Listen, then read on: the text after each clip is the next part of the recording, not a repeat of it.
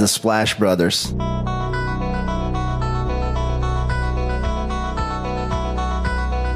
The Splash Brothers, is that? The Splash Brothers. Splash Bros. The bond that you guys share being the Splash Brothers and everything.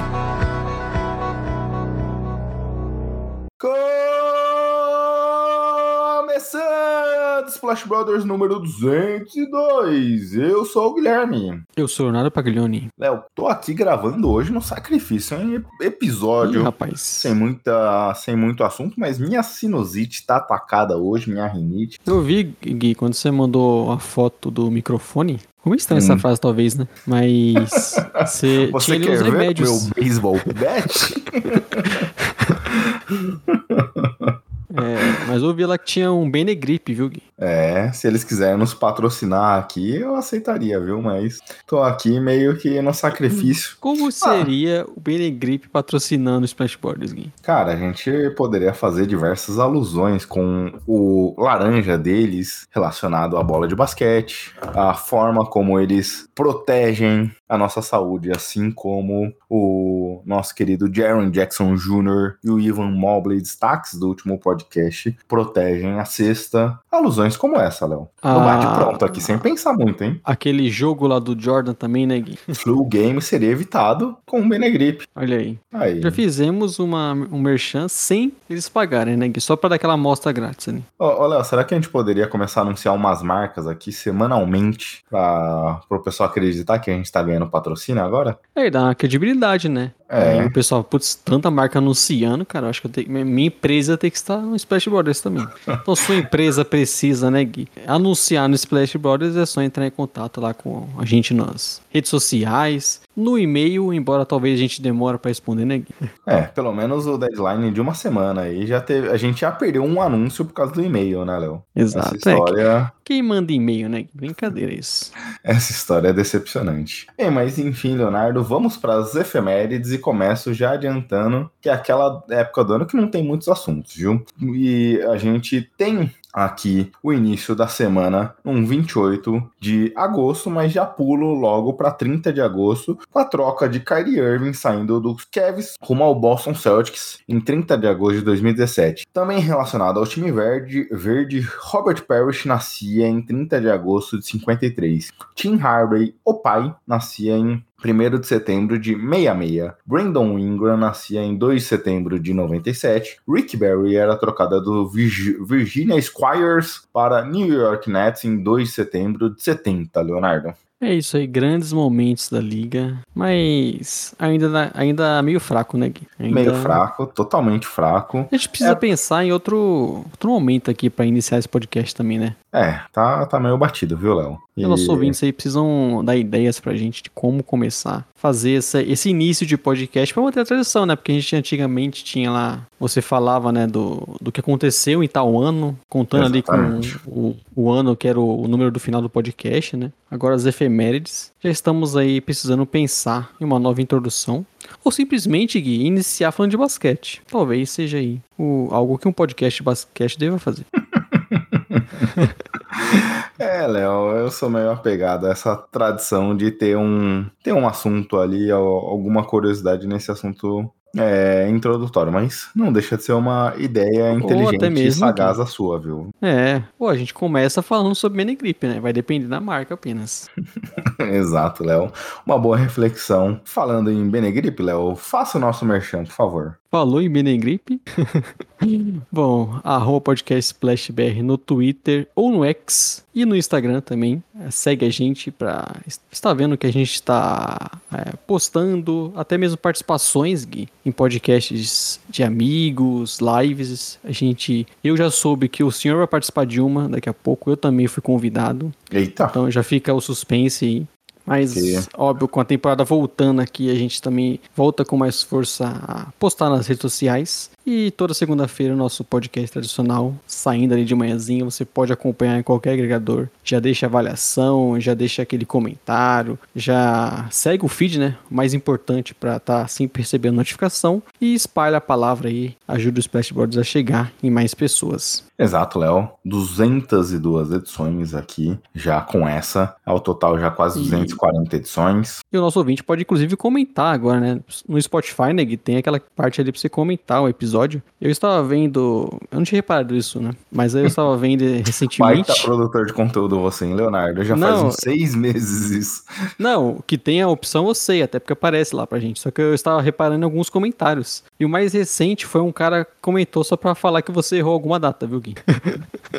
Mais uma Claramente você se- razão pra Claramente gente você acabar se com... confundiu, falou, ah, em vez de falar, sei lá, maio, falou outubro, e aí ele, ele achou que era importante comentar. Então acho que vale também, se você quiser corrigir o Splashboards, aproveite a caixa de comentários. Pô, eu não tinha visto essa, viu? Vou ter que É, ficar mais rapaz. atento com, com essas situações aqui, dessas caixas de Ah, eu comentários. lembrei, Léo, mas- foi alguma. Você falou que o Warriors, alguma coisa sobre o Warriors, ele, aí, tipo, ele lembrou que o Warriors era o atual campeão. Ah, sim, eu tinha visto isso daí, acho. acho. Mas, era. é, é, obviamente, eu brinquei aqui da, do comentário, mas independente de ser um, uma, uma falha, né? Naturalmente, sintam-se à vontade para nos corrigir. Estamos aqui para isso. Somos humanos, né, Léo? Exato. E pode chamar, inclusive, a gente para um debate, né, Gui? Se discordar da gente, podemos aqui fazer aquele podcast debatendo, igual aquele canal famoso, né, faz, coloca pessoas com opiniões diferentes para debater. É, eu já não sou muito a favor dessa ideia, viu, Léo?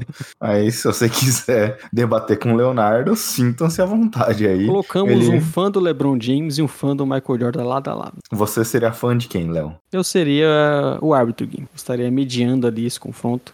Bem, falando em mediar, Léo, vamos aqui pro Jumper Brasil, que diversos momentos aqui desses últimos anos de parceria sempre mediam brigas homéricas entre eu e você nos bastidores. Que a gente parece Ih, amigo rapaz. aqui no ar, mas fora dele a gente se odeia, viu? É, então, não, se você gosta desse clima harmônico, aqui saiba que é tudo pelo dinheiro que o Jumper nos proporciona é, nessa relação. Então, se você gosta do nosso podcast, saiba que somos aqui apoiados. Temos nosso podcast, o nosso conteúdo disponibilizado semanalmente lá no site do Jumper Brasil, www.jumperbrasil.com, maior portal de basquete do Brasil, Léo.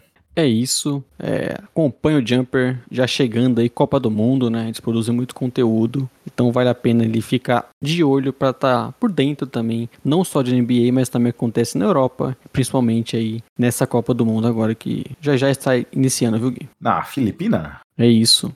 E, inclusive, né, Gui? Temos aí o nosso assunto introdutório relacionado a isso. É por isso que eu já deixei esse gancho. Para não ser criticada aqui, Léo, é... só para deixar claro, Japão, Indonésia e Filipina acontecerá a Copa do Mundo. E aí, como você é bem um horário disse, bom, inclusive, né? Bem legal pra gente comer. depende, Léo, porque tem jogos que acontecem de madrugada. É, eu sou meio dorminhoco, tá? Então, não, não gosto de ser acordado fora do meu horário convencional aqui, Leonardo. Mas, obviamente, o primeiro jogo, por exemplo, acontece é, sexta-feira às 10 da manhã. Então, terão jogos que dará para acompanhar de maneira legal. E até entrando nesse clima, é, obviamente, sexta-feira de quando gravamos o podcast. Para você aí que está meio é, perdido nas novidades, saiba que quando esse podcast for ao ar, já terá começado a Copa do Mundo de Basquete Masculino. Então, portanto, você conseguirá já acompanhar, se eu não me engano, as transmissões acontecendo 100% delas no Star, que é o aplicativo da ESPN e da Fox,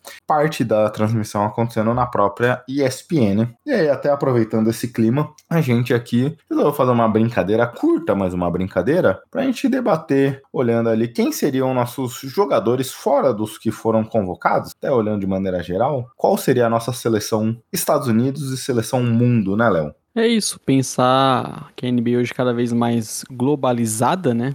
A gente acaba tendo muitos nomes aí é, fortes é, obviamente nos americanos, por mais que os principais jogadores não foram, né? E principalmente os europeus, cada vez mais tendo destaque na NBA. Aqui a gente quis pegar, fazer uma seleção como um todo, né? Como você citou, não exatamente jogadores que estão jogando ali, que vão jogar a Copa do Mundo. E até mesmo não olhando o país, a gente poderia montar, por exemplo, a Sérvia para competir com os Estados Unidos, mas não esse objetivo aqui olhando de maneira geral. E de maneira geral, Léo, eu fui pegando ali, mal comparando com a seleção brasileira, no futebol, que assim como a americana no basquete, se dá o luxo de ter diversos talentos disponíveis e às vezes a gente vê um debate, chamar um jovem jogador que está começando a ter destaque agora ou chamar um jogador mais veterano para fazer parte do elenco. Eu fui aqui de maneira geral com um time mais experiente, tá? E você foi para ganhar, né? Você não está para brincadeira, você quer seu time o mais forte possível. Exatamente. Vamos começar falando posição a posição do time mundo e time americano? Bora. Começando pelo time mundo, porque acho que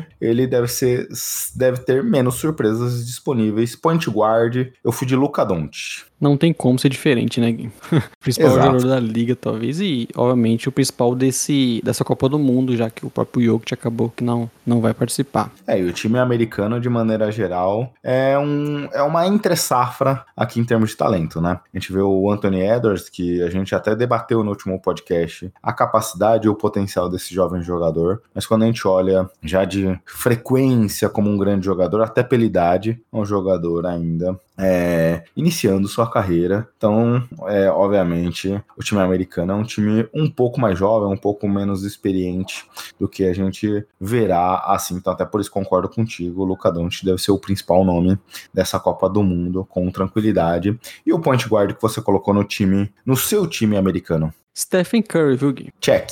É, basicão, dois dos principais jogadores da liga aí, e dá para sempre começar os times com ele. Possivelmente aí jogadores podem ser eleitos na próxima temporada aí, nos primeiros times da, da liga, então não tem como pensar muito diferente aqui. Exato, Léo. Agora, shooting guard no time mundo, eu fui com Shai Gilders Alexander, mas um dos grandes nomes foram selecionados para integrar o elenco aqui, nesse caso do Canadá. Você acha que o Canadá tem chances de de frente com a seleção americana? Ou, até reformulando a pergunta, você acha que o Canadá é o principal concorrente ao time americano? Canadá, a gente está muito tempo esperando né, que consiga ter boas campanhas e, muitas vezes nem conseguia reunir os principais jogadores, né? Então a gente tem a expectativa que, pelos nomes que o time possui, possa fazer um, uma boa competição. Eu acho que eles estão ali entre um bolo de talvez um, um top 5 ali, que a gente possa esperar alguma coisa. Como você, você mesmo falou, a seleção americana aí é, não está com os principais jogadores, então isso acaba até contribuindo para a gente achar essa competição mais equilibrada. Canadá. Então acho que o Canadá, Canadá, Canadá tem chances, mas ficou a questão de, infelizmente, o Jamal Murray não vai jogar, né? Então, até por isso, o Shai também é, tem mais responsabilidade, é a minha escolha. E acho que já não seria diferente, porque teve um grande ano,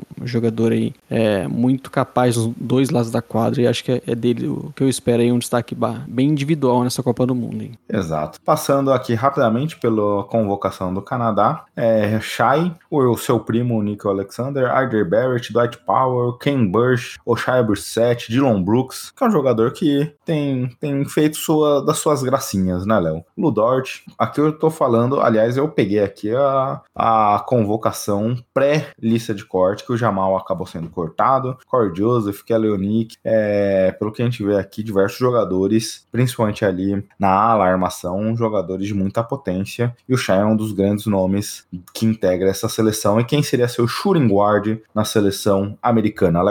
Fui com Devin Booker. Copamos. A gente vai fazer tudo igual? Bem possível, né? Bem possível. Na seleção mundo, na seleção americana, eu confesso que achei que teríamos desavenças. É, Booker numa grande fase, né? Não tem como ser diferente. Fez um excelente playoffs, por mais que o Suns tenha avançado tanto. Então, para mim, nessa posição aí, é ele está acima. E é um jogador que evoluiu muito nesses últimos 3, 4 anos, né? Em termos da sua capacidade de finalização, que sempre foi seu forte, em termos da sua capacidade de criação de jogadas, um jogador mais sólido defensivamente do que foi no início na, da carreira, que tinha muitas dificuldades. Então, é um jogador que vem crescendo muito no seu jogo e, obviamente, acho que é um, grande, é um dos grandes nomes aqui da NBA. É... Small Ford, Léo. Ala, Laurie Markkinen. Eu coloquei aqui o meu Yannis, é que aí eu não sei se de repente a gente vai só alternar os nomes aí nessas posições, mas eu fui com o Yannis. mas você colocou o Laurie Markkinen? Coloquei como é. posição 4. ah, então só invertemos o nome. Tanto faz aqui. É, acho que era meio óbvio, né? O Marca, né? Obviamente a maior surpresa e recente nessa temporada com o Jazz. Sumiu um, um volume de jogo muito alto e uma eficiência muito grande. Então, a expectativa é muito boa para ver ele jogando também. Eu coloquei ele aqui na 3 porque eu pensei em montar um time grande com Yannis, é, Jokic e Embiid. É, lembrando que o Embiid tem nacionalidade é, camaronesa, mas integra a seleção francesa. Mas eu sentia que esse time precisava de chute, então é, é. por isso do Markkanen aqui. Mas obviamente, se fosse o time do FIFA, do 2K, eu colocaria é, Yannis, Jokic e Embiid aqui na construção desse elenco. Mas aqui olhando as necessidades, tive que optar por um big que possa jogar de fato como small forward para montar o elenco aqui. Mas você falou muito bem, Léo. Um, um, jogador que vem, cresceu muito essa última temporada, já teve muitas irregularidades ao longo da sua carreira, mas é, vem jogando muito bem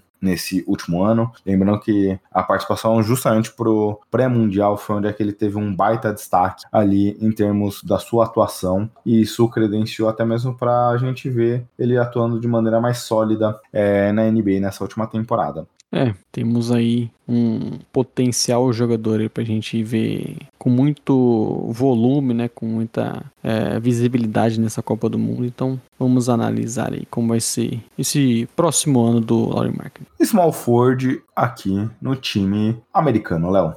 Jason Tatum. De novo, seguimos. É, não tem como ser muito diferente. Acho que a gente olha o podcast da última semana, a gente olhou os 25 jogadores abaixo de 25 anos, melhor, os melhores, né? Podemos dizer, acho que é, quando a gente olha ali na cidade próxima, se eu não me engano, o Tatum tem 26, ele seria o grande jogador dessa relação, né? Então, é, obviamente, acho que quando a gente pensa no futuro da seleção americana, acho que muito passa pela capacidade do Tatum de ser um grande jogador. É, cara que vem numa grande temporada novamente, né? Embora aquelas oscilações ali em playoffs, algumas atuações abaixo até da média, mas não tem como negar que é um dos grandes jogadores americanos, como você falou, ainda bem novo, então num time ideal você acaba colocando Jason Tate nesse momento. Exato, Léo. É, agora, Power como a gente já adiantou, aqui sem surpresa em relação ao time mundo com Yannis ou Laure Mark, né? A escolha, como o meu professor de matemática me ensinou, a ordem dos tratores não alteram o viaduto, Léo.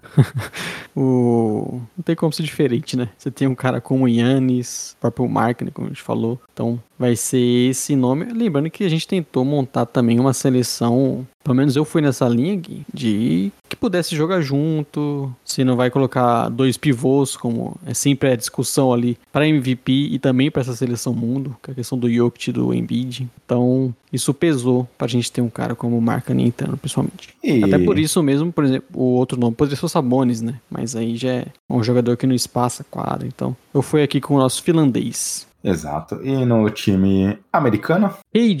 Kevin Durant, até aqui, invictos, hein, Léo? É, obviamente, mais um jogador unânime. Eu acho que é. tem certeza de a gente se não acertar só em um, viu? Veremos. Até porque eu não coloquei o Walker Kessler, Léo. Mas... Pelo, pelo menos isso, né?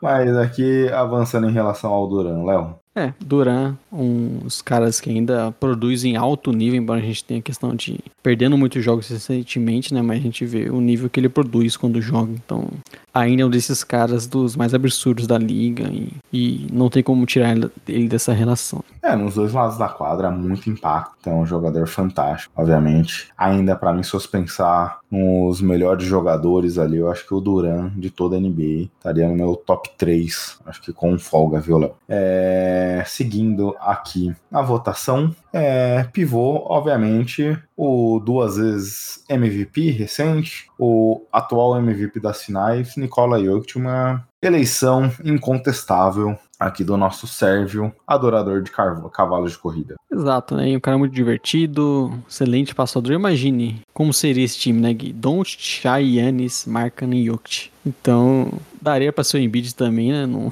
a gente não ficaria triste, mas o Jokic, pelo que ele tem feito. E, e mais um prêmio aí, viu, Gui? Embora eu acho que ele, na nossa seleção, ele, ele ia, iria preferir ficar vendo os cavalos dele. Exatamente, do que ter que jogar é, basquete de mentirinha aqui na nossa eleição de Copa do Mundo, Léo. Seu pivô da seleção americana. Aqui pro... talvez que eu acho que possa ter o, a diferença, viu, Gui? Vamos ver. É, eu você tá fui... fazendo uma de João Kleber agora fazendo suspense, Leonardo. Eu fui Anthony Davis. Acertamos, então.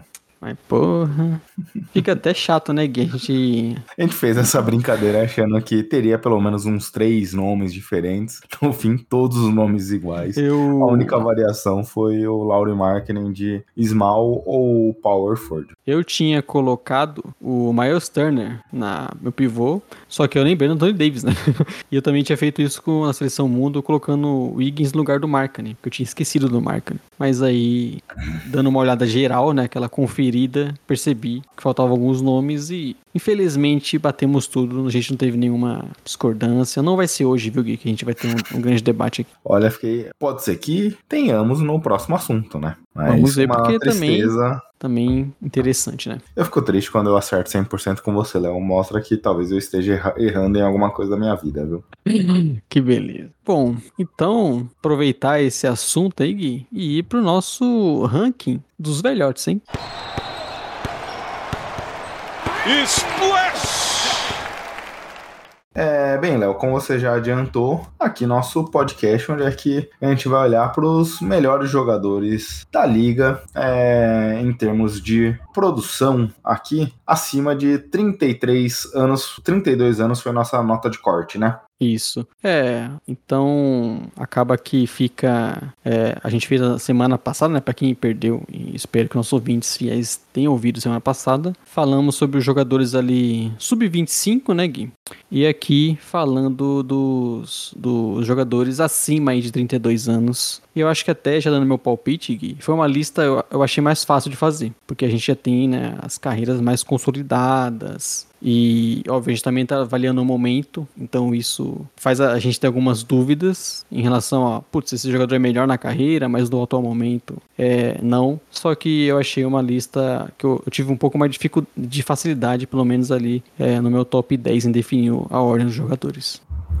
É, Léo, mais ou menos por aí também. É, mas aquele negócio também, confesso a você que o final da lista ali eu achei um pouco difícil, viu? É, alguns nomes ali acima do nosso da nossa vigésima escolha, eu já tive algumas dificuldades para a construção do, da minha relação aqui. Não sei você, talvez você me surpreenda que eu veja que eu esqueci alguns nomes claros em termos de potencial, mas obviamente veremos aqui nossa relação, Léo. É, mas confesso a você que eu achei que seria mais fácil assim, e algumas situações eu não fiquei tão confortável assim, não, tá? Então já vamos começando, né, Gui, pela última posição, assim como é nossa tradição, né, para deixar o melhor pro final, com o 25 nome.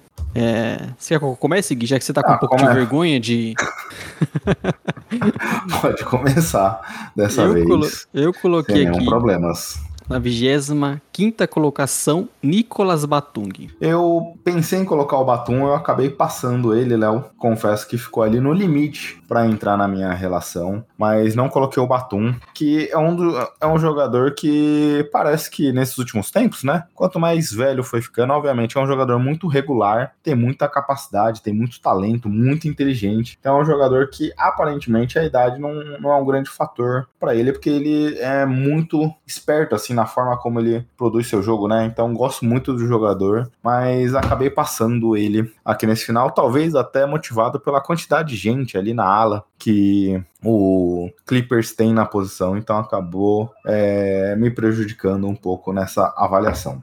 É. E aí, Léo, quer comentar sua escolha antes Não. de pra minha? Também concordo que gosto bastante do Batum, um jogador bem versátil e se tornou muito útil, né? Após parecer que iria se aposentar lá naquele momento no Hornets com muitas lesões, ele se tornou um jogador bem interessante para esse Clippers. Exato, Léo. Aqui na minha 25 posição fui de Red Jackson. É, não teve um ano tão interessante assim, mas quando a gente olha a última temporada, foi muito importante momentos é, sensíveis ali do Clippers. Então acho que aqui para esse final de seleção da lista é um nome que eu acho que tem um baita potencial, ainda tem lenha para queimar na NBA. É, obviamente, essa temporada acabou sendo um pouco prejudicada pela bagunça que era o Clippers em alguns momentos, pela chegada num time já consolidado com, dentro do Nuggets, mas ainda acho que a renovação dada a ele pelo Denver vai se justificar.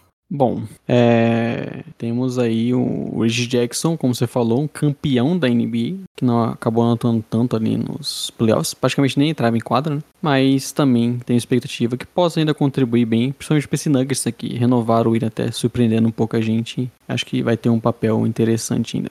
Léo, o o Red D tá na sua relação? Não, Imaginei. cortei ali o jogador. Aqui na 24 posição, Léo, eu confesso que eu fiquei um pouco animado com o jogador pelo que ele fez nos, fez nos playoffs na temporada regular como um todo. Era um jogador muito mais de banco e não tinha um impacto tão grande. Mas confesso que aquela última lenha queimada do Jeff Green nessa pós-temporada me fez colocar ele aqui na 24 posição, um jogador de 36 anos, que vai para sua nova equipe aqui na próxima temporada, assinou com o Rockets. Achei que ele fica ficaria ali pelo mínimo no Nuggets por mais uma temporada, mas acabou saindo. E confesso a você, Léo, que acho que o Denver vai até sentir falta do Jeff Green aqui para entrar em alguns momentos da partida ali olhando para esse próximo ano. É um cara que se tornou bem útil né, nessa fase mais veterana, sendo o famoso bi, o pivô de small ball, mas e tendo seus momentos importantes, foi assim no próprio Nuggets, então acho que é um jogador que achou seu caminho nessa parte, sendo um veterano,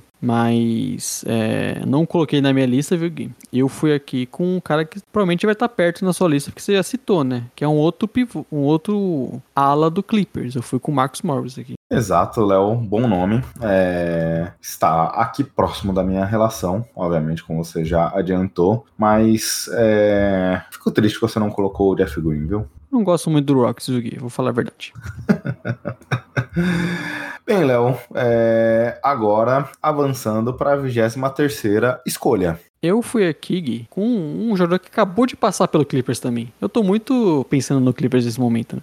Que eu fui com o Eric Gordon. Inclusive, Gui, nesse momento que a gente grava, dia 22, o Eric Gordon, há pouco tempo, Destruiu. poucos horas, né, sei lá, acabou destruindo a nossa querida seleção argentina, matando duas bolas de três ali no final, impressionantes e tirando o sonho da Argentina de disputar a Olimpíada ano que vem. E gosto bastante, acho que foi um bom achado ali pro banco do Suns e, e acho que ainda pode ser um jogador muito útil, ter bons minutos pra ser um, principalmente um pontuador. Um cara vindo do banco, acho que mostrando até um pouco do que a gente viu nesses momentos contra a Argentina. Olha, Léo, ele tava aqui na minha relação. Quando a gente começou a gravar o podcast, eu dei uma olhada novamente da base. Tirei o Eric Gordon pra botar o Jeff Green na 24 posição. Então ele acabou não entrando aqui pra mim. Mas foi no limite. Se eu tivesse olhado minha relação e tivesse ficado um pouquinho mais animado, ou não olhado especificamente pra ele, acho que teria passado aqui o Eric Gordon bem próximo. Eu fui com o Kyle Lowry. Aqui mais um jogador que, é, assim como o Jeff Green, eu comentei, não teve uma temporada regular tão boa, a gente criticou bastante o Laurie de maneira geral, mas nos playoffs subiu um pouco de nível, gostei do que ele entregou ali para Miami nessa pós-temporada e até por isso acabei considerando ele aqui na 23ª posição. Bom, Laurie também tá na minha relação um pouquinho mais pra frente. Gostei principalmente nos playoffs dele, acho que ele foi bem útil. A temporada regular já claramente mostrando né, um declínio físico, um impacto no volume de jogo. Tem a questão né, de como vai ser aí, se de repente o, o Heat realmente consegue o, o Lillard para onde o Carlos vai parar, se de repente ele continua no, no Heat, mas ainda acho que é um jogador para ser bem útil, principalmente nesses momentos decisivos. Né? Aceitaria no meu Spurs, viu? Será que ele aceita, Gui? Olha, normalmente na NBA você não tem muito poder de escolha se você tem um É. contrato, tá? Ou alguns jogadores tentam me desmentir, mas é o que acontece normalmente. Brincadeira, hein? E aqui na 22 segunda posição, Léo, eu fui com PJ Tucker. É um daqueles jogadores que tem estado na liga muito pelo seu físico, pela sua capacidade de marcação. Continua sendo um marcador muito voraz nas suas capacidades ali de é, marcação individual ou um ball. É, ofensivamente tem muitas dificuldades, mas gosto da raça do cachorrão aqui. Coloquei o PJ na minha 22 segunda posição. É, eu não coloquei o PJ, Gui. Acho que ainda Três um- nomes aqui que eu passei da minha relação que você não botou, hein? Mais pra Sim. frente virão jogadores que não estarão na minha relação. E acho que o PJ ainda, como você falou, contribui bastante, principalmente da questão defensiva, né? Um cara que, apesar da idade, né? Beirando ali os 40 anos já, ele ainda, a questão física, parece ser um jogador bem capaz, né? De, nos seus minutos é, mais limitados, ter um impacto. E muito nessa questão física mesmo, né? De, dessa defesa mais forte, intensa. Só que eu acabei passando o PJ e fui aqui com outro jogador que talvez seja ao contrário do PJ Tucker, viu, Gui? Porque o físico dele acho que abandonou há muito tempo, viu? Que é o Gordon Hayward. o Gordon Então, Hayward que tá um pouquinho aqui pra cima da minha relação, viu, Léo? é um jogador que já foi All-Star, né? E teve ali bons momentos na carreira, as lesões atrapalharam muito e continuam atrapalhando. Difícil ele conseguir. é, faz três temporadas ali, desde que ele chegou no Hornets, que ele não consegue jogar 50 jogos. Mas ainda acho que pode ser um, um veterano que saindo do Hornets pode ser aquele cara pra contribuir em times melhores e ainda ser bem útil, viu? É aquele negócio meio doido, né? O Gordon Hayward é pelo menos dos nomes que a gente citou até aqui, olhando a minha relação e a sua, Léo, seria o jogador mais jovem. Ele tem 32 anos. Já Apenas, tá no limite mas- ali da. Quase que ele não. A gente não pode selecionar ele, viu? E mesmo assim, é um jogador com E parece o muita- mais velho dele. É, exatamente, Léo. Então, é de fato uma tristeza, né? Muito potencial. Lembro quando o Pacers tinha oferecido um contrato pra ele, e aí ficou na discussão do sign and trade do Celtics com o Pacers. Quando parecia que o Celtics não daria o sign and trade, apareceu o Hornets oferecendo um contrato maior ainda do que o Pacers tinha oferecido e levou o jogador. Acho que, se a gente lembrar de dois podcasts atrás das maiores franquias da história, o o Michael Jordan nos ajuda a explicar um pouquinho por que que o Hornets esteve lá no final da relação, né? É isso. Acho que um jogador que poderia ter até uma carreira bem melhor. Infelizmente as lesões atrapalharam bastante, né? Exato, Léo. Aqui é você na 21 primeira, né? Eu fui com o Kyle Lowry, que você já citou. Pode ser um jogador muito útil, principalmente pensando nesses momentos finais, né? Um cara ainda muito inteligente. Temos que ver como vai ser a questão do flop agora, né, Gui? Isso talvez possa tirar um pouquinho do valor do Lowry, mas ainda acho que contribui bastante e gostei da participação dele nesses playoffs com o Heat. Exato, Léo. É, Aqui eu fui com o Marcus Morris, que você já falou. É um jogador que claramente parece ter tido alguns problemas ali no Clippers, mas acho que se ele for trocado de lá, ele ainda vai ter lenha para queimar na NBA, viu? Ainda acho que ele tem capacidade de contribuir ainda na liga, mas obviamente parece que o Clippers já não é um bom lugar para ele. Ele que sempre teve problemas de relacionamento, né? É. E ali no Clippers, possivelmente tem uma vida é, mais curta no, em longevidade no time, né? Dificilmente, pelo que o Tyler vai utilizando ele, vai se manter por muito tempo. E aí, Léo, aqui um nome que você já falou também, Gordon Hayward, que já falamos da tristeza que tem sido as lesões na carreira desse ala, Na vigésima posição, né? E eu na vigésima fui, posição.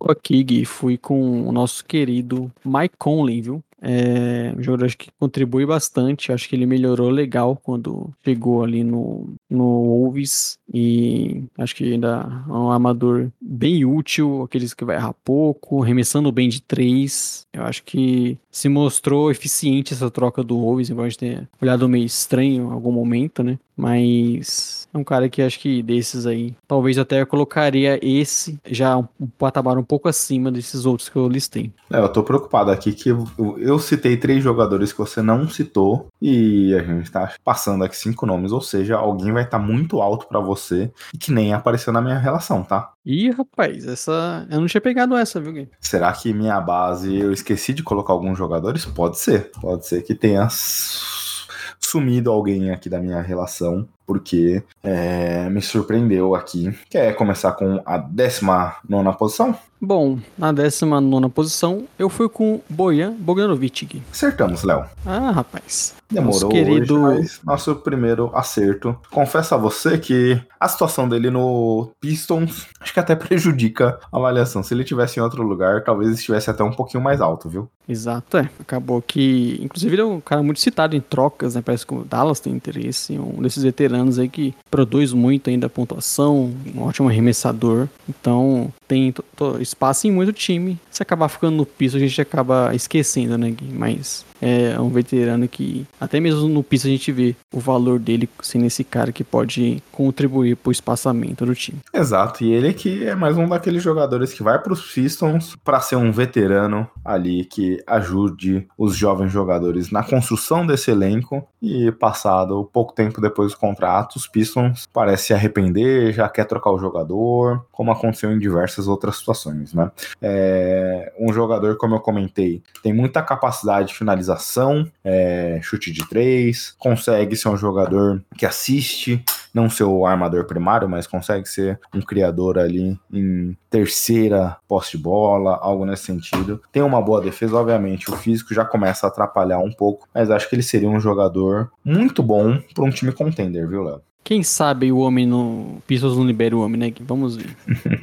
E aqui na 18ª posição, eu fui com o Seth Curry, que é um gatilhaço de três, é, muita movimentação sem a bola, melhorou seu handle, sua capacidade de infiltração ano após ano. Acho que um dos é, melhores jogadores que se movimentam e arremessam do perímetro. Gosto muito do jogador, ansioso para vê-lo em novos ares aqui no Mavericks. Acho que esse final de carreira dele não foi tão animador, mas acho que agora voltando pro Dallas, jogando ao lado de um ataque que terá Doncic e Kyrie, ele vai conseguir se sobressair muito bem nesse sentido. E eu estou preocupado. Seth Curry não tá na sua relação. Não. Caraca, não é possível, velho. Ou, Yeah. ou tem algum alguns jogadores aqui que é, eu não capturei. Eu vou até entrar no Basketball Reference enquanto você fala do seu 18º jogador aqui, Léo. Bom, meu 18 foi o Al Horford aqui. É, o nosso pivôzão aí do, do Celtics, que acho que é um cara ainda muito é, versátil, um ótimo defensor, óbvio. Cada vez mais a idade chegando, acho que até por isso uma troca do Celtics pelo Porzingis para trazer um cara mais jovem para esse, esses bigs aí, né? Mas ainda gosto bastante, acho que ele produz muito e é um desses caras que também o físico parece que é, ele tem 30 anos, sabe? Não 35, 36. O Al Horford tá um pouquinho aqui pra cima. Só que se a gente lembrar dele marcando aqui no perímetro nessa pós-temporada, a gente vê um jogador com muita capacidade, né? É um jogador, como você falou, ele nem parece que tem a idade que tem. É um jogador muito interessante, muita capacidade de chute do perímetro, de pontuar dentro do garrafão, de conduzir esse ataque a algumas assistências, de não deixar o ataque parar. Acho muito interessante esse jogador aqui. É, tá um pouquinho acima aqui pra mim, Léo. É, e na 17 colocação, Gui, eu coloquei Nikolai é, Vucevic. Quase falei Jokic. Mas.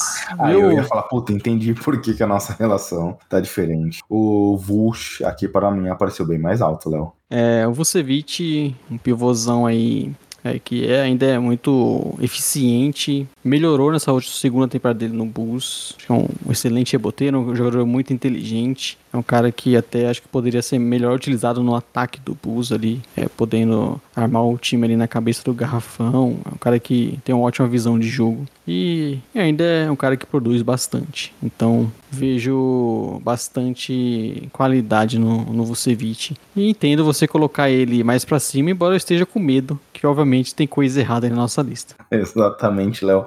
Porque na 17 posição, ufa, eu vou num jogador que você já falou aqui com Mike Conley. É. Acho que a capacidade dele de atuar no Jazz, ainda quando o Utah estava competitivo, o que ele produziu essa meia temporada aqui no Wolves, acho que é um jogador de uma liderança, muita capacidade de jogar nos dois lados da quadra. Gosto bastante aqui do atleta e vejo ainda que tem um pouco de lenha para queimar aqui no time do Minnesota. E na sua próxima posição, hein? Gui? Décima sexta. Horford, você já citou, Léo. Exato, é. Jogador aí muito relevante. E você na 16 sexta? Chris Gui, tá na sua lista? Tá na minha lista. Chris Paul, nosso veterano, vai jogar no Warriors esse ano, mas ainda acho que pode produzir bem, principalmente em minutos mais limitados, né? Não vai ser aquele cara ali que comanda um time como foi o Suns há dois anos atrás. Acho que essa temporada já mostrou uma queda aí um pouco maior no jogo do Chris Paul, mas continua sendo um cara que eu acho que tem muito para ainda, pelo menos nessa próxima temporada, contribuir na liga. Eu tenho medo, Léo. Diga. Porque vendo a queda do CP3, é, que tem 37 anos, eu fico só imaginando quando vai acontecer assim, diante dos nossos olhos, essa queda do LeBron James. Porque o CP3, é. que você falou, duas temporadas atrás, era, sem dúvida, talvez, não um dos 30 melhores jogadores acima de 32 anos, era talvez um dos 30 melhores jogadores da NBA. E aí, do nada, passou uma temporada, já teve muitas dificuldades, problemas com lesão, mais, mas uma tristeza. É isso.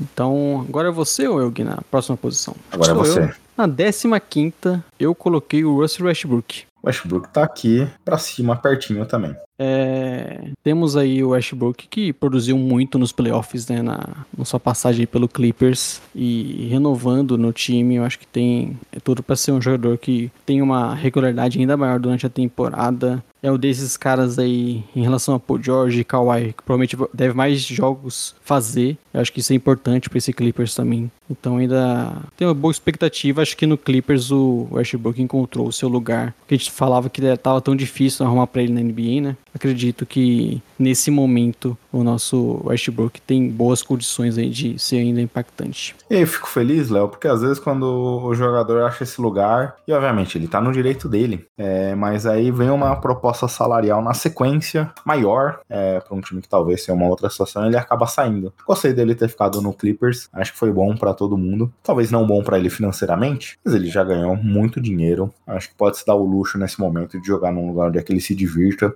Depois de passar o que passou no Lakers, jogue um time ainda contender com muita capacidade de, de, título e num time que os companheiros gostem dele. É isso. Quem foi seu nome? Meu, 15 foi CP3, que você acabou de citar. É, obviamente, mantenho o que você disse aqui sobre o atleta e veremos nessa nova história que ele terá é, jogando agora no Warriors, Léo. É isso. Vamos aproveitar aí para ver essa carreira do Chris Paul, quem sabe com o título esse ano. Seria bacana. Tem muitos veteranos que eu gostaria de ver um título com um título. Se Pedro era um deles, viu? É isso. Agora, na 14 posição, Léo, Clay Thompson, que vem é, no seu processo de recuperação é, depois das lesões graves que teve duas temporadas fora. Tá aqui na bolha há 32 anos, mas pelo que a gente vê dos vídeos aí da internet, ele parece melhor do que essa última temporada, com a diferença que tava jogando contra amadores e não profissionais, né? Mas torço muito para que isso seja uma verdade e o Clay volte a ser aquele jogador nos dois lados da quadra. Talvez a, a perfeição da palavra 3D que a gente viu durante muito tempo, né? É, um cara aí que produz bastante ainda, né? Então, Clay Thompson é um desses que que ainda pode ser muito útil e, e, ter um excelente jogo, embora tenha a questão física que tenha caído um pouco após a lesão, né? Principalmente a parte defensiva a gente vê um pouco mais, só que ainda é um jogador de 20 pontos e no alto volume de 3, ou alta porcentagem né, de aproveitamento. Então, eu coloquei aqui na 14 um outro jogador do Warriors, o Draymond Green. O Draymond Green ficou mais alto para mim aqui, Léo. Mas você trouxe um elemento importante aqui offline, Léo, que acho que a gente entende um porquê da diferença aqui é... gritante entre as nossas eleições eleições, né? Eu peguei a base, eu errei aqui, peguei a base do Basketball Reference do último ano, Léo. Esqueci de somar um para a maioria dos atletas ali. Olhei quem fez 32 na última temporada, você olhou quem fez 32 para frente, né? É isso. Então, é, descobrimos Ufa. alguns nomes que inclusive Apenas Kawhi Leonard, Chris Middleton, entre outros aqui que Inclusive, eu ia citar isso agora, Gui, porque o meu 13 terceiro na lista é Chris Middleton. para mim ele não aparece. Não prova que você odeia o Chris Middleton, Gui. Acho que a torcida do Bucks deve, após essa temporada, vir criticar o Gui que colocou Seth Curry, Eric é, Gordon Hayward acima de Chris Middleton. Jeff Green, Red Jackson, PJ Tucker. É, acho que a gente vai ter pelo menos uns cinco nomes aqui que aparecerá na sua relação de muito talento e nem vai estar na minha relação, Léo. Eu acho que são três ou quatro nomes, mas é isso tristeza, como diria o outro Léo. É, fale sobre o Middleton. Ah, um cara que teve um ano abaixo, né? Porque ele teve dificuldades com lidando com as lesões, então foi um jogador que poderia ter produzido mais, né? Só que ainda a gente vê que o Bucks aposta bastante, porque deram um super contrato para ele ainda. É, já foi um jogador que teve números melhores nos playoffs, embora a passagem do Bucks nos playoffs tenha sido mais curta. Só que ainda é aquele cara capaz de ser o, o outro pontuador do time, jogador para ter a bola em momentos decisivos, ter arremessos importantes. Então eu confio totalmente que o Middleton esse ano possa voltar ali a produzir algo próximo do que ele vinha fazendo. Acho que a questão física ainda para ele vai ser é bem é, tranquila, até porque Gui ele é mais novo, por isso não tá na sua lista. Exatamente. O senhor é, é contra, eu... o Gui é contra o jogador de 32 anos. Acho que é bom deixar isso claro. E aí o ponto, né, Léo? Ele com, com certeza ele vai continuar tendo um impacto muito importante no Bucks quando o jogo trava, quando o time tem dificuldade de infiltração, que aí, obviamente, muito da jogada de pontuação do Drew, do, do Yannis, vem nesse tipo de jogada, para ele poder. É, para ele poder trazer o mid-range, para ele poder trazer o chute do perímetro, que acaba tendo uma relevância muito grande aqui pro time dos Bucks, Léo. Agora, na, avançando na 13 terceira posição, eu fui com o Ashbrook, que você já comentou. É, é isso, um cara que esperamos é uma boa temporada dele. Eu fico só em dúvida em relação a difícil, né, mas uma possível troca do Harden, que se falou muito em Clippers, né? Eu achava que isso poderia ser prejudicial pro Ashbrook. Ah, totalmente. Mas a eu gente acho viu como foi difícil a relação dos dois na época do Rockets, não digo nem fora de quadra, mas o estilo de jogo, né? É isso. E é complicado, né? Pro estilo de jogo, você ter mais um cara como Harden ali. Eu acho que o, o time ideal do o time hoje do Clippers é ideal pro Westbrook, né? Então, vamos ficar de olho. Eu acho que a gente já falou sobre isso, né? Provavelmente não vai acontecer. Difícil imaginar é que o, o Clippers vai conseguir uma troca pelo, pelo Harden nesse momento. É, veremos aqui o que acontece, o desenrolar da próxima, das próximas semanas, Léo. E avançando aqui, Brook Lopes, a minha 12 posição, o pivô dos Bucks, para mostrar que eu não sou contra os Bucks, eu só errei. é, o Brook Lopes, que é um cara que produz ainda em alto nível, né? Teve uma temporada excelente, poderia muito bem ser o defensor do ano, voltando aí. É, ele era mais ou menos o que o Middleton foi esse ano, né? No, outra temporada jogou pouco, teve uma questão de mais problemas físicos. E esse ano acho que fez jus ao contrato que acabou recebendo, ao interesse de outros times, como até mesmo o Rockets. Eu na 12 Gui fui com. Não, só pra fechar o Middleton, o Brook Lopes ainda, é, acho que esse é o jogador quando a gente pensa no os Mags 33 aqui é um jogador que não mais 33, mas mais 30, né? Um jogador que se reinventou na carreira, um jogador que tinha muitas dificuldades defensivas em outro momento, era um jogador só de garrafão, conseguiu se reinventar com a bola no perímetro, conseguiu melhorar muito sua questão defensiva. Ele nesse Bucks já teve um momento, não sei se você lembra, até no time ali campeão, que tinha muitos problemas em relação ao drop, conseguiu é, ajustar algumas é, alguns problemas nesse sentido e corrigir ali sua forma de atuar. Um baita jogador, acho que não necessariamente destacando ele como um dos melhores aqui, mas porra, a carreira dele acho que é uma das carreiras mais legais da NBA em termos da sua capacidade de reinvenção como um todo. É, vamos aí acompanhar essa parte final de carreira do Brook Lopes, que ainda possivelmente em um ótimo nível, né?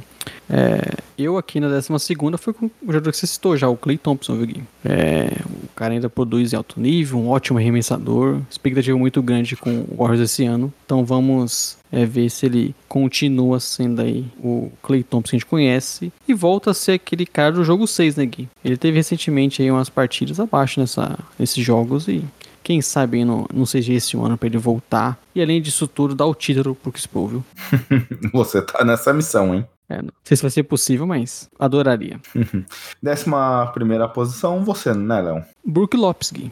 Acabamos de falar dele. Quase acertamos mais uma. Coloquei ele em uma posição um pouquinho à frente, justamente por isso, de como ele foi super impactante esse ano na defesa e e transformou o Bucks em muitos momentos ali. Exato, Léo. Décima primeira posição foi com o Nikola Vucevic, um jogador que você falou lá atrás, mas acho que ele tem muita capacidade ali, obviamente. Joga num Bulls que é estranho, desculpa dizer isso, Léo, do seu time, mas joga num Bulls que é estranho, mas ele é aquele jogador que não tem tanto tanta mídia, tanto highlight, mas é um jogador muito consistente, jogador ali basicamente de 20 e 10 quase toda noite, né? É, ainda produz em alto nível, o Bulls renovou com ele, né? Então deve ser o pivô do time pelos próximos anos ainda. E acho que é um desses pivôs bem sólidos, bem inteligente, até acima da média do que nós temos na liga. Então gosto bastante do Vucevic. Não entendia muito a, bi, a pirraça que a torcida tinha com ele, mas a gente sabe que era muito por questão da troca, né? Como a troca acabou se tornando muito boa pro Magic, mas o Vucevic não tem muito culpa de como a organização do Bulls é uma piada. É, mas na época a gente até não defendeu a troca, a gente entendia. É, Sim. É, se as piques foram boas pro Magic, mérito do Magic e demérito do Bulls, que não teve capacidade de ser melhor, né?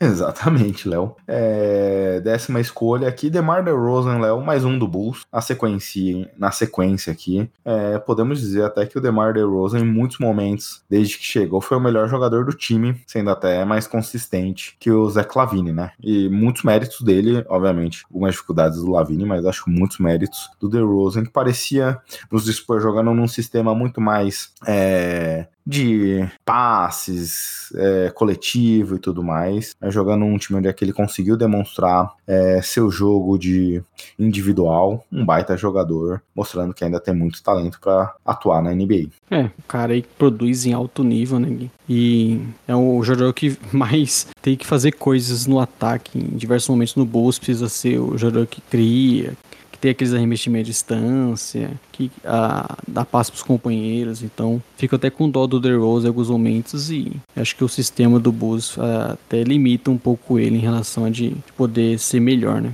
É, eu não fui com o DeRozan, ele tá um pouco acima para mim, te deu um susto agora, né? Que eu não, não, não fui com o DeRozan.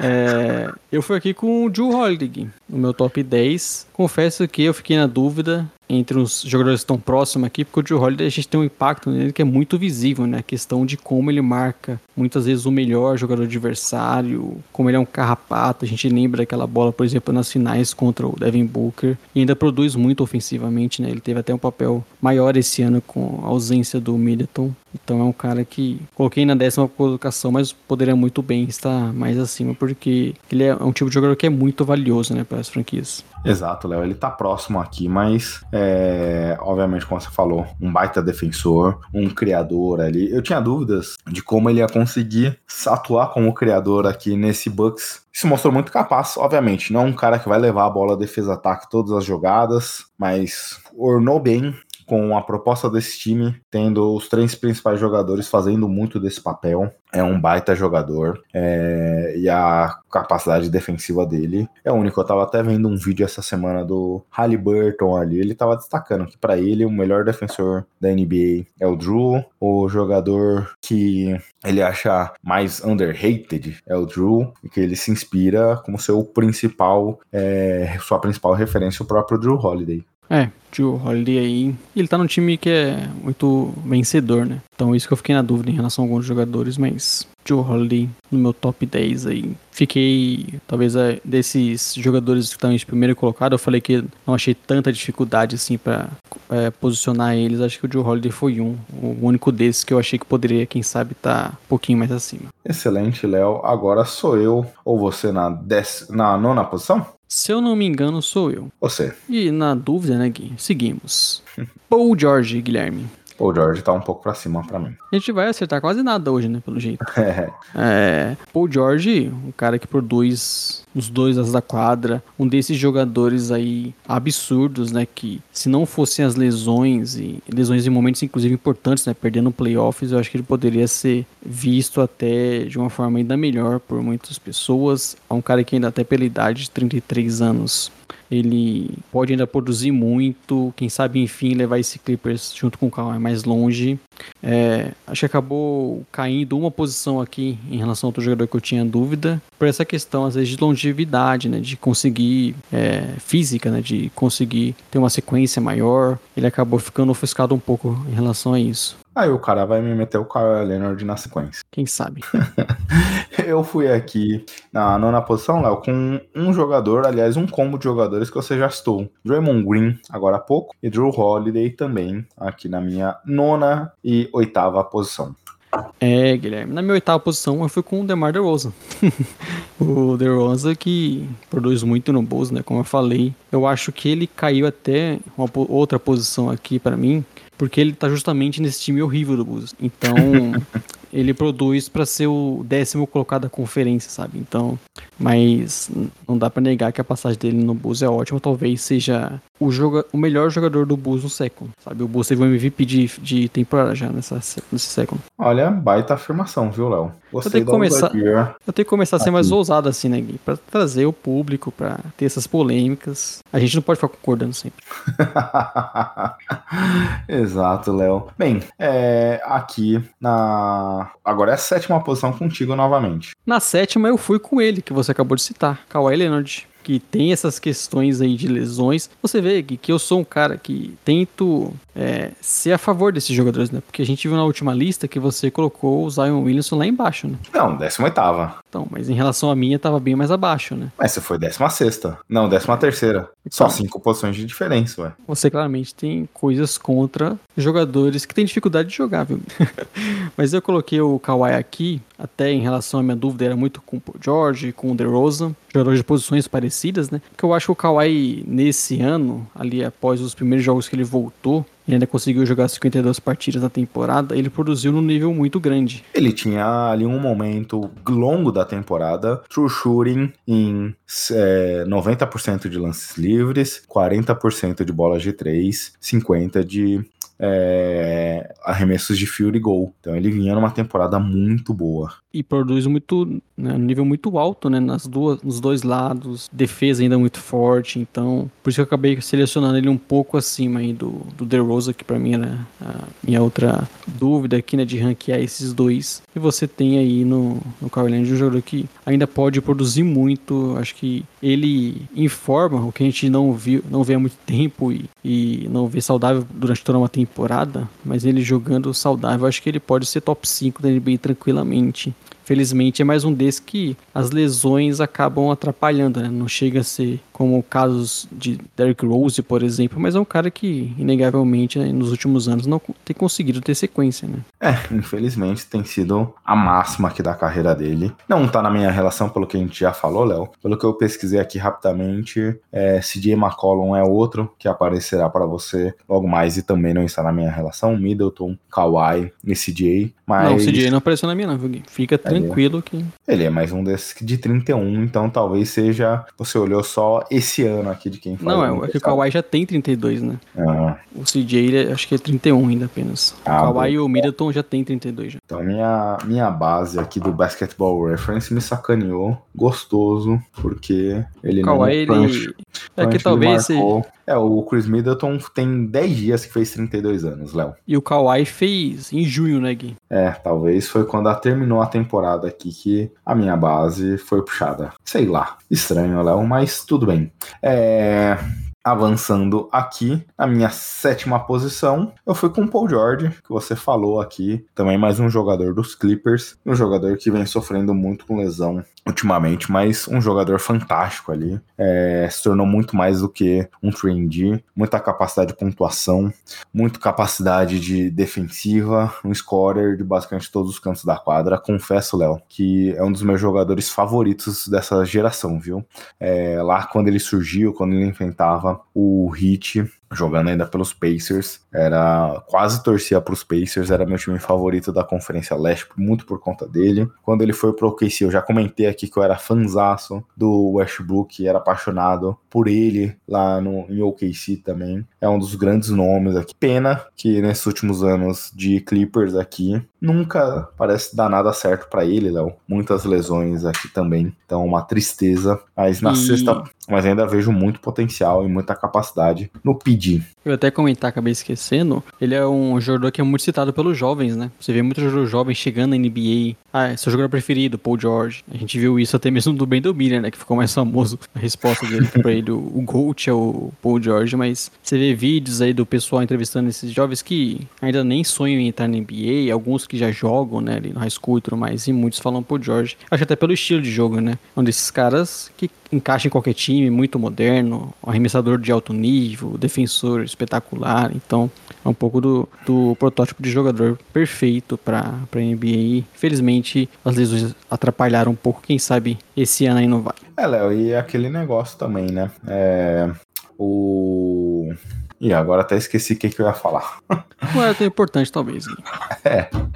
Bem, Léo, sexta posição aqui com. Ah, não, você ia comentar um ponto que você falou do Gold lá por Brandon Miller. Eu acho que, de maneira geral, as pessoas banalizaram o Gold lá nos Estados Unidos. Que o Gold é o greatest of all time, né? O maior jogador de todos os tempos. Acho que eles falam Gold como se fosse o jogador favorito, o melhor jogador ali da, da lembrança dele, não uma afirmação tão categórica, assim como o MJ foi acostumado a se chamar de Gold. É, eu vejo esses jovens aí tancando usando Gold pra aquele lá que é o melhor daquela hora, daquele momento. O, você acha que o Messi é o? Gui? Cara, eu, eu acho difícil essas comparações que eu não vi o Pelé jogar, o Maradona jogar. Eu não consigo afirmar. Eu achei que você ia falar é. que o, que o seu GOAT é o Lucas Moura.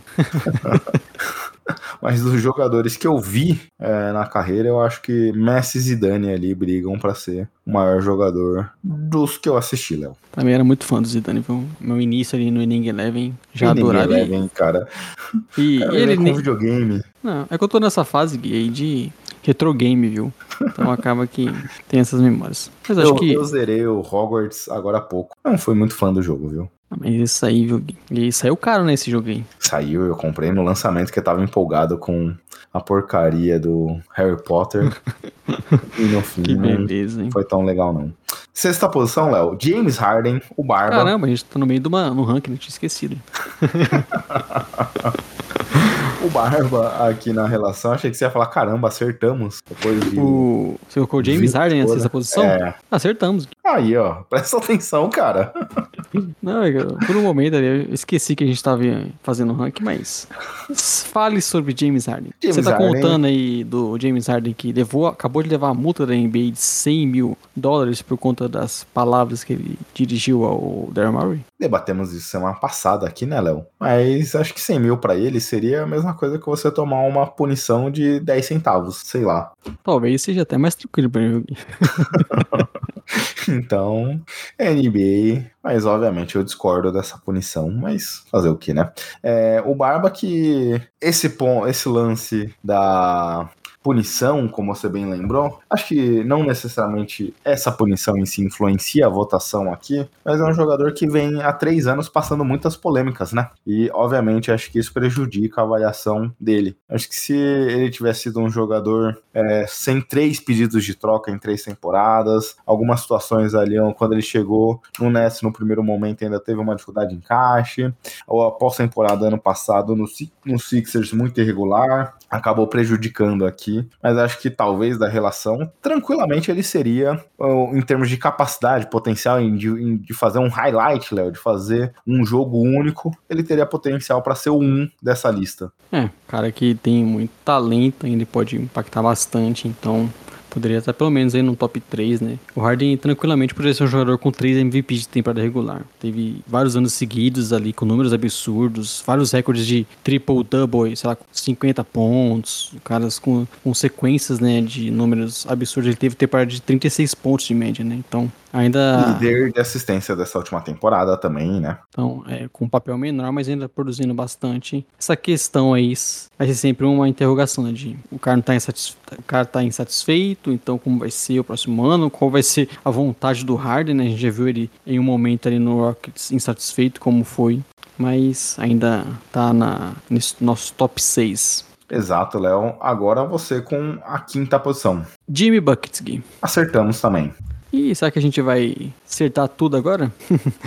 Bom, Olha, Buckets. Quem não sabe, quem sabe não aparece um, um nome aí de 30 e, que acabou de completar 32 anos aí que a gente não tenha percebido é, na nossa, nas- nos nossos nomes aqui, Léo. Acho que não, viu, Gui? Varia um pouco a relação, sei lá. É, eu fui com o Buckets por tudo que a gente viu ele fazendo nos playoffs, né? Levando o Hit novamente pra uma final, jogando muito. E acho que um jogador do nível do, dele, ainda produzindo bastante. E nos dois lados da quadra, né? E a gente vê até se sobressaindo em muitos momentos nos playoffs, né? Como ele se torna um remessador bom, por exemplo. Então, apesar de não levar a temporada regular é, ali, talvez com o mesmo impacto, com a mesma vontade que ele leve ali nos playoffs, ainda é um cara pra estar nesse top 5 e ainda acho que tem lenha pra poder jogar algumas temporadas nesse nível, viu?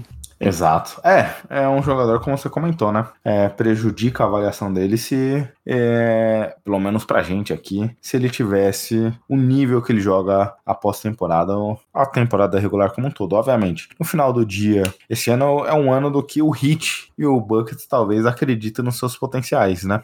É um time que classificou ali através do play-in, quase por um momento não foi para pós-temporada e mesmo assim chegou a uma final da NBA. É, é muito da forma como eles acreditam no potencial deles de correrem atrás durante a pós-temporada, mesmo não tendo mando de quadra. Mas é um jogador fantástico. Acho que o que a gente vê nessa curta janela aqui de pós-temporada, a gente vê um dos melhores jogadores da liga. Então acho inegável também esse- essa discussão dele ser um dos cinco melhores jogadores aqui dos jogadores acima de 32 anos. É, vamos ver aí. Quem sabe esse ano o Gui vindo pro título, viu? Já teve dois vices, Não, mas você acabou ver. de falar do Warriors, cara. Do quê? Que seria ser um Não. candidato a título. Não, eu falei que quem sabe o Clay Thompson não ajudava aí o CP3 a ganhar o título, não, que vai ser o campeão.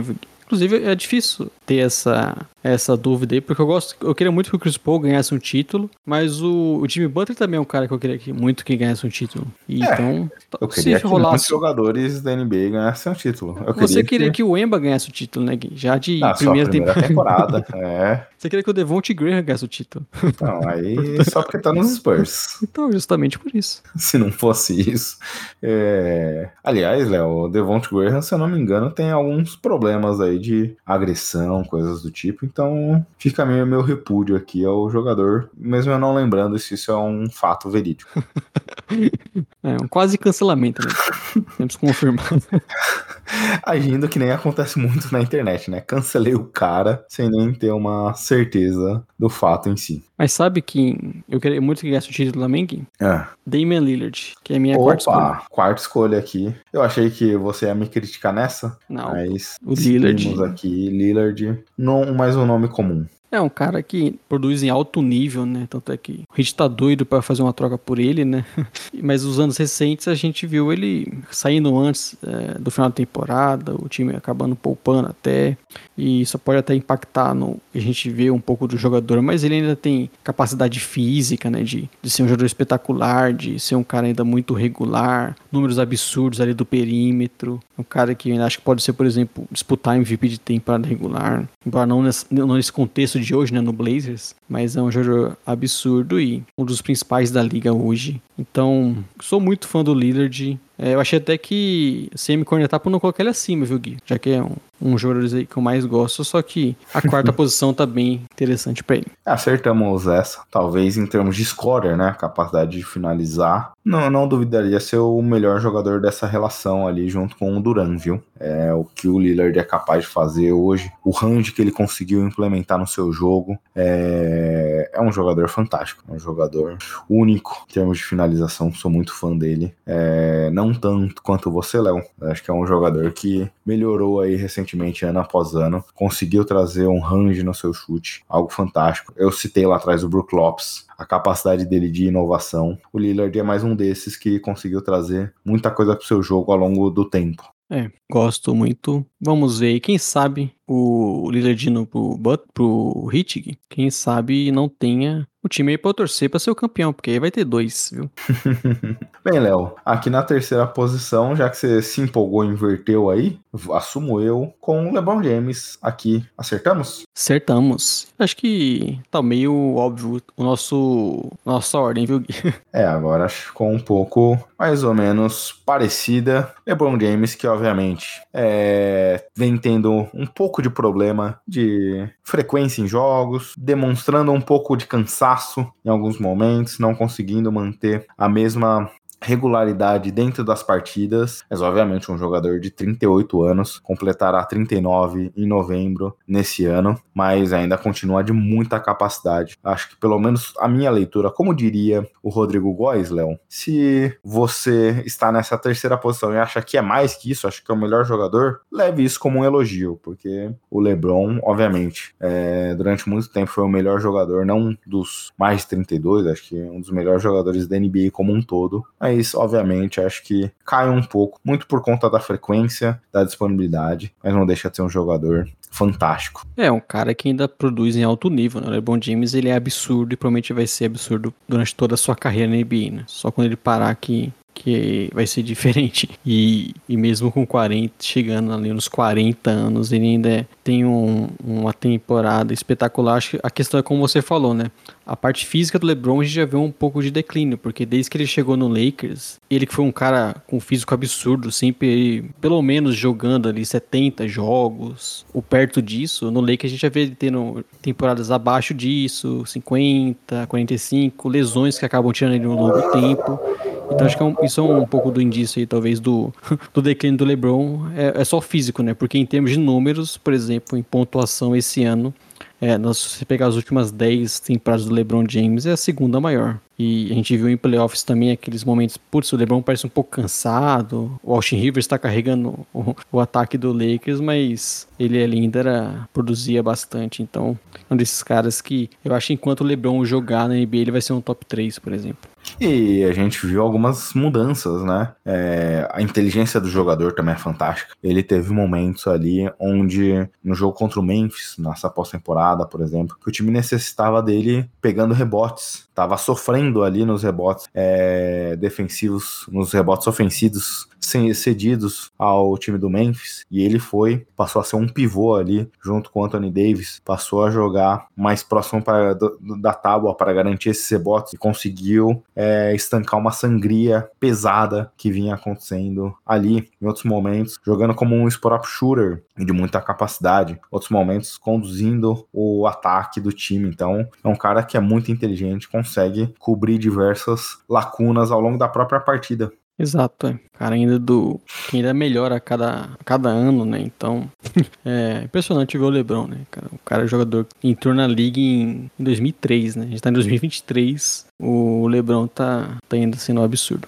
Excelente, Léo. Segunda posição. Agora é a gente ver se acertamos a ordem, né? Kevin Durant, segunda posição. Gui. Acertamos a ordem, então. Kevin Durant, um desses jogadores também absurdos. É um cara que parece imparável em vários momentos. Acho que só as lesões também, né, pararam o Kevin Durant recentemente. Então, teve problemas aí no Nets. Esse o ano o Kyrie Irving parou ele também. o, e o ele jogar ele- com o tênis um número Sim, maior parou ele falar. também. Isso que eu ia falar, jogar com um número maior acabou dando uma atrapalhada. Mas é, no próprio Suns, né, ele chegou e teve uma lesão logo depois ali.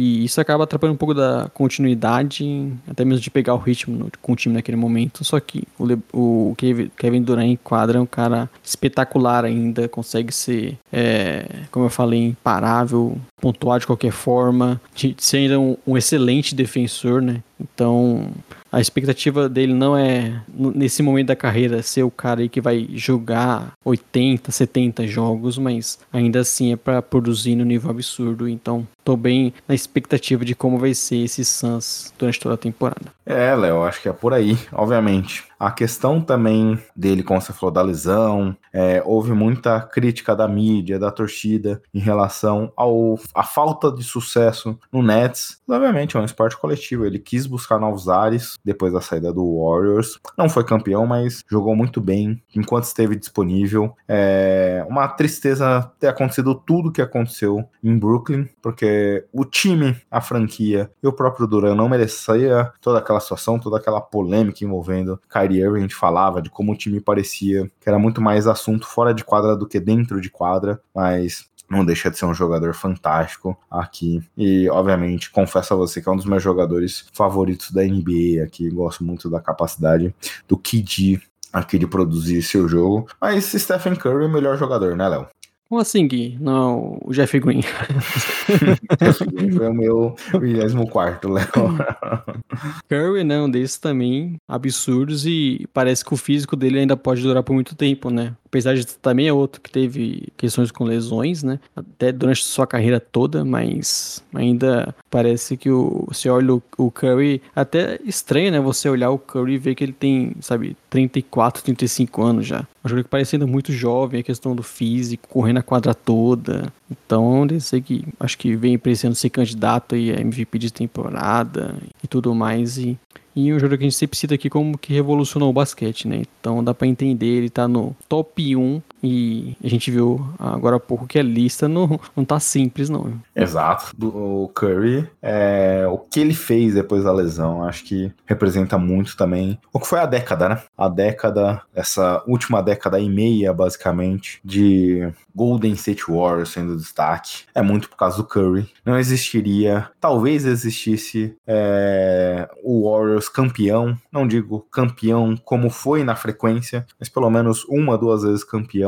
sem é, existiria sem o Draymond Green, talvez, sem o Clay Thompson, mas não existiria nada do Warriors sem o Stephen Curry, né? Então, um jogador que, mesmo com 34 anos, que muita gente achava que talvez só fosse ser um spot-up shooter, deixaria de ter essa capacidade de ser o ataque, continua tendo muito desse potencial, dessa capacidade ainda hoje. Então, um cara único, adoro de ver. Um brinquedinho assassino jogar é ainda hoje continua sendo um jogador espetacular, Léo. É isso, Curry aí, merecidamente no nosso top 1. E a gente não acertou só um, né? Ali entre os primeiros e o top 6 foi todo igual, viu? Exato, Léo. É, e no assunto introdutório acertamos os 10 nomes tentados ali da relação. Terminamos aqui, né? É isso, mais um podcast entregue. Essa é uma edição um pouco mais rápida, né, Gui? Nosso último aí, dos 25 mais jovens demorou bem mais, né? Será que, que bom, né, tá Léo? Porque a gente pretendia gravar os dois juntos para poder ter uma semaninha de descanso. No fim, a gente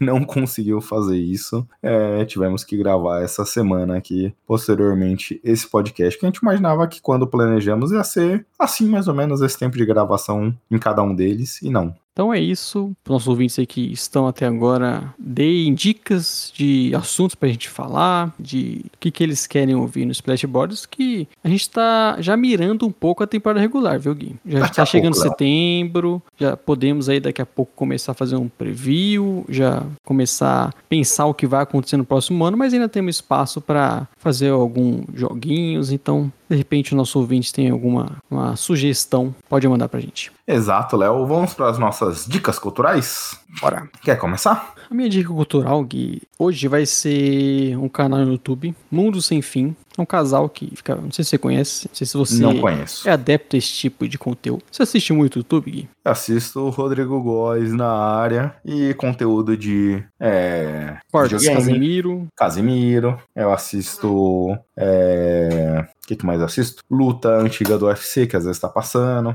Coisas desse sentido. Eu uso muito o YouTube para tudo. Eu praticamente abandonei a TV. Aliás, eu ligo a TV para ver o YouTube, geralmente.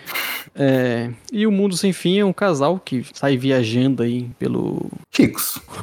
não, inclusive eu acho que eu, eu, gosto muito deles pelo jeito como eles são mais humildes, né? Você não vê que são aqueles influencers. não pobres. Sim, e até porque o canal deles cresceu muito. Então você vê os vídeos deles, sabe? Em dois dias pegou 500 mil visualizações. O Casemiro, inclusive, reage a eles, né? Então acho que isso contribui até para crescer ainda mais. Só que eles são bem humildes, inclusive eles gostam de bastante de visitar pontos que geralmente não são tão turísticos assim, são bem carismáticos e gosto bastante justamente também por não ser, sabe, aquele, aquele influencer super rico que vai, vai num, num país desse aí, uma França da vida, vai nos restaurantes mais caros, não, eles acabam mostrando até uma outra realidade e tem crescido bastante, pelo menos desde ali antes da pandemia no canal que eu já gostava bastante. Eu confesso a você que não conheço, Léo, mas não é o tipo de produto que eu assisto assim com frequência. Eu só assisto esse tipo de canal quando eu vou viajar para algum lugar, aí eu... eu, vou ver o que, que o pessoal faz naquela região. Eles sempre me pegam nos títulos, Gui. Por exemplo, eu adoro quando eles fazem como é o supermercado no Uruguai, por exemplo.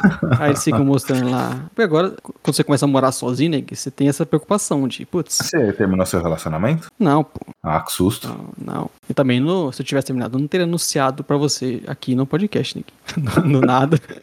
Mas você quer ver, ah, putz, nossa, hein? Esse leite aí tá caro, hein? Já sou esse tipo de pessoa, viu? Teve um tempo lá que eu via Casimiro reagindo a alguém morando na França e fazendo mercado. Mais ou menos nesse sentido, né? é isso. Bem, Léo, minha dica cultural dessa semana, eu até tinha te adiantado aqui antes de entrarmos no ar. Eu assisti em, ontem, na verdade, ontem, quando eu tava pra ir dormir, eu coloquei no canal e fui assistindo. No canal, no Netflix, né? Netflix soltou um filme que é como se fosse um seriado sem pausa. São do, dois pedaços de um filme, com três horas ao total, uma hora e meia de cada, comentando a carreira do Bill Russell. Bill Russell que faleceu esse ano, uma triste perda aqui para um dos maiores jogadores da história. E aí vai falando do, da chegada dele na NBA, dos tempos vividos na liga, da, do posicionamento que ele sempre teve muito forte em relação aos direitos civis, e como ele se posicionava em relação às causas negras nos Estados Unidos, em relação a como ele se posicionava pelo racismo sofrido em Boston, mas falava muito da relação dele como é, atleta, pessoa, ser humano, é bem legal, deu para conhecer muito da carreira desse grande jogador, dessa grande personalidade, um uma das maiores personalidades da NBA, é, e adorei, viu, Léo? Fica muito a recomendação, daria pra gente fazer um podcast até analisando esse filme, porque muito legal, uma personalidade ímpar aqui da história da liga. É, é isso, sempre vale muito a pena, né? Ter o cara aí como Bill Russell, ver a história dele. Então, ainda não vi, mas já coloquei aí na minha lista pra, pra acompanhar. Boa. É isso, né, Léo? É isso, mais um podcast finalizado. Voltaremos aí semana que vem, já quem sabe olhando um pouco até Copa do Mundo, né, Gui? Excelente. É, quem sabe semana que vem algum assunto relacionado à Copa do Mundo, como você falou. Então, fique acompanhando o Splashboards, acompanhe a Copa do Mundo, né, quando você puder, porque a gente sabe que o horário aí não é confortável para todo mundo. Aliás, é bem desconfortável para a grande maioria. então, mas aí semana que vem podemos pelo menos estar tá dando um destaque do que vem acontecendo. Excelente, pessoal. Até semana que vem. Um abraço e tchau, tchau. Tchau, tchau.